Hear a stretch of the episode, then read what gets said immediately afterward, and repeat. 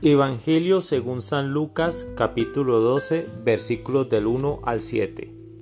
Se reunieron miles de personas hasta el punto de atropellarse unos a otros. Jesús comenzó a decir, dirigiéndose primero a sus discípulos, Cuídense de la levadura de los fariseos que es la hipocresía. No hay nada oculto que no deba ser revelado, ni nada secreto que no deba ser conocido por eso, todo lo que ustedes han dicho en la oscuridad será escuchado en pleno día, y lo que han hablado al oído en las habitaciones más ocultas será proclamado desde lo alto de las casas. A ustedes mis amigos les digo, no teman a los que matan el cuerpo y después no pueden hacer nada más. Yo les indicaré a quién deben temer. Teman a aquel que después de matar tiene el poder de arrojar a la gehenna. Sí, les repito, teman a ese. ¿No se venden acaso cinco pájaros por dos monedas? Sin embargo, Dios no olvida a ninguno de ellos. Ustedes tienen contados todos sus cabellos. No teman, porque valen más que muchos pájaros. Palabra del Señor.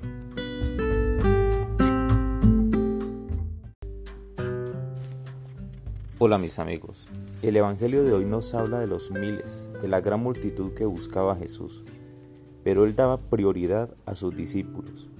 Entonces, en ese día los instruye y los motiva para no tener los mismos comportamientos hipócritas de los fariseos, pues no hay nada oculto.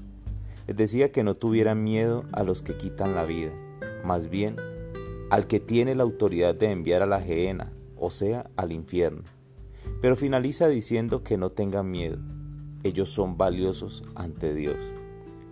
Pienso que con frecuencia pecamos de manera consciente y actuamos como si no importara, como si esto no tuviera repercusión. Hoy quiero recordar que la vida cristiana está apoyada en la esperanza de alcanzar la vida eterna. que, lo que construyamos aquí, en esta vida terrena, se convierte en tesoros para alcanzar esta vida eterna. Si actuamos con una doble moral, pensando que nadie nos ve, hoy el Evangelio nos recuerda que hasta los cabellos de nuestra cabeza están contados. La buena noticia es que Dios no desprecia un corazón arrepentido, honesto, sincero. Dice el salmista que Dios es rico en misericordia y tardo a la cólera. Él se desbarata, se derrite en amor por aquellos que lo buscan con un corazón arrepentido.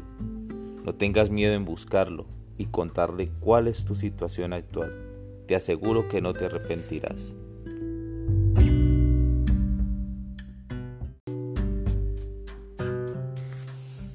Señor Jesús, hoy quiero reconocer que tú eres mi Señor, que quiero alcanzar la vida eterna. Esa es mi esperanza, y no solo para mí, la vida eterna de mi familia, de aquellos con los que vivo, mis hijos, mi esposa, mis padres, mis hermanos.